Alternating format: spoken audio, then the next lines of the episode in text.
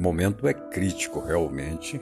Nós estamos vivendo em nosso país é, um verdadeiro carnaval misturado com circo, armado na Comissão Parlamentar de Inquéritos. O senhor Renan Calheiros, Randolfo Rodrigues e o presidente da CPI querendo a resposta que venha incriminar o nosso presidente da República. Eles querem que as pessoas prefabriquem alguma coisa para acusar o presidente. Só que eles não têm tido sucesso. Levaram uma pessoa que se diz médica, que nunca fez uma pesquisa, nunca atendeu um paciente, para falar favorável àquilo que eles querem que a pessoa fale. E ela falou.